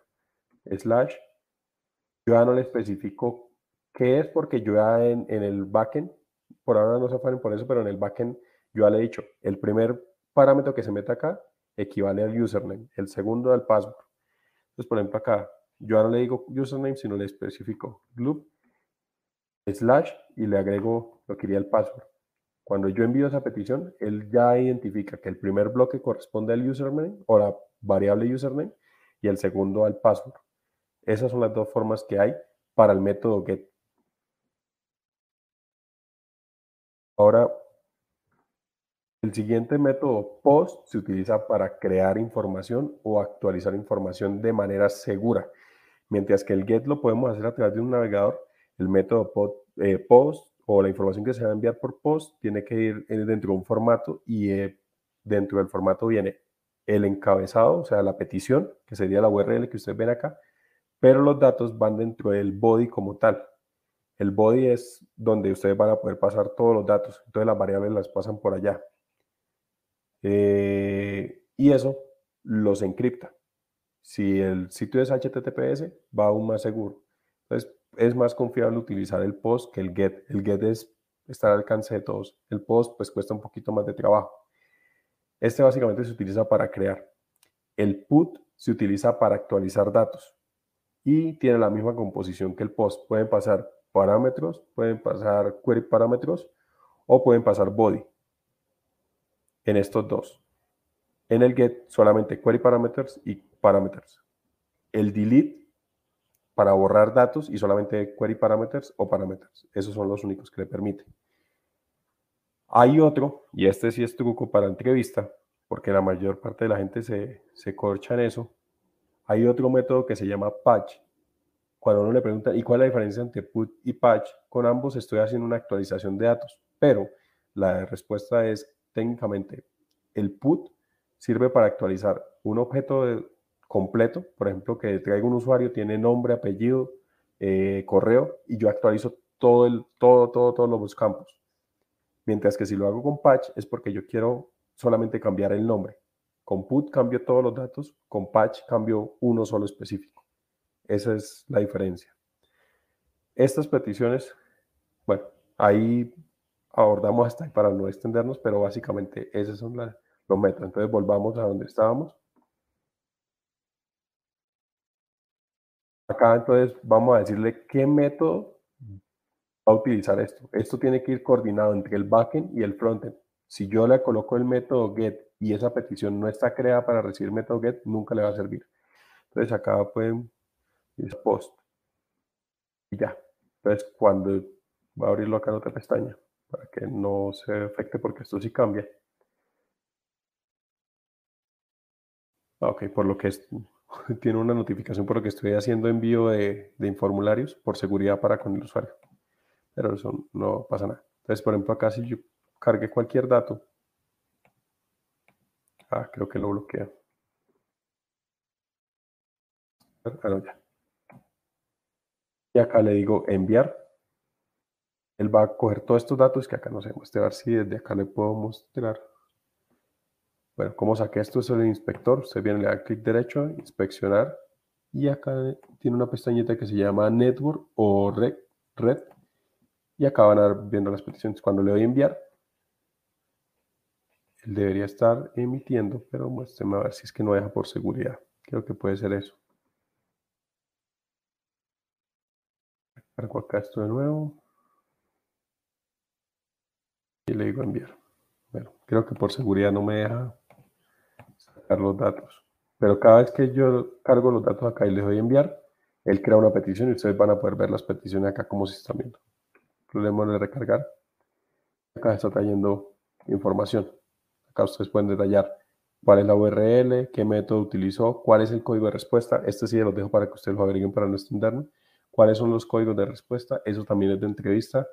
¿Qué quiere decir un código 200? ¿Qué quiere decir un 404? ¿Qué quiere decir un 301? ¿Cuándo utilizar un 201? Eso es importante que lo tengan, entonces, para que lo tengan de referencia. Y eh, listo. Listo.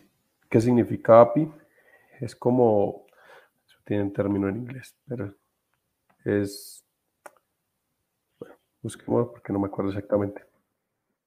Esta Application Programming Interface. Básicamente es una, la interfaz que permite comunicar dos software a través de un protocolo específico, pero básicamente eso es lo que, eso es, lo que es un API, que es como ustedes van a interactuar entre el backend y el frontend utilizando un API, una API, que eso es lo que se utiliza. Déjenme ver si por acá se ve gráfico para que de pronto sea más fácil. Creo que este, ah, este, este sirve.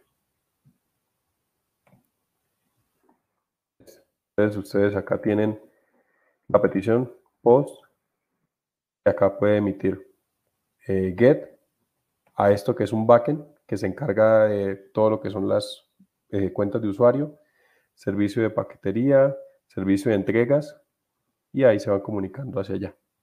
Eso es el API, eso es más o menos. No sé si, si fue claro, pero ese es como el concepto. Eh, solo me acuerdo que 200 es ok, sí. 200 es, es el, el, mínimo para que ustedes deben saber que la respuesta, por lo menos están viendo una respuesta correcta. Listo. Eh, bien, de este lado, por un lado vamos en tiempo y por otro lado está acá, creo que ese sería el alcance de la sesión. Vamos a ver, tutoriales. Este lado HTML y de este lado el segundo formulario está el CELC. Entonces de este lado, sí, técnicamente estaríamos en tiempo y en alcance. Hasta ahí están todas las eh, secciones o capítulos que se hayan programado para hoy. Entonces, no sé, de ese lado, ¿tienen alguna duda? Que, o alguna, sí, alguna duda referente a esta temática o alguna otra cosa que haya quedado volando para poder resolverla pues en, el tiempo que nos queda, que técnicamente hoy fue un poco más rápido y eficiente. ah, bueno, antes de cerrar esto. Para la siguiente sería entonces la tercera. Bendiga desde la 33, que sería formularios, eh, con un pero cuadro de selección múltiple, hasta la 48, que serían frames, actualización de un frame a partir de un enlace de otro frame. Esto creo que ya lo, hemos, lo hicimos en la sesión anterior, pero bueno, igual ahí se va reforzando. Mira, acá están los tipos que vimos ahorita, ahí sirve de repaso. Ahí se van complementando un poco más el, la elaboración de, de los formularios, pero Está, está bien. Listo. Entonces voy a mirar preguntas que de pronto tengan. A ver, preguntas.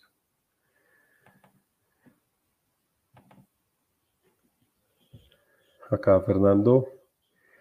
¿Qué tal, Fernando? Eh, pregunta, ¿llegaremos a ver documentación de HTML de Mozilla Developer Network eh, como complemento? puede ser uno de los recursos. De hecho, voy a ponerlo acá en la presentación porque me parece que ese es el recurso oficial, o sea, hecho por una fundación que se dedica a documentar el Internet, eh, creo que es el, más importante. Ahí está también la documentación oficial de JavaScript y ellos sí, o sea, la, la fuente más fiel de información. O sea, ellos, allá no hay error agregarle acá los recursos porque sí me parece que es importante y ya les muestro cómo funciona eso.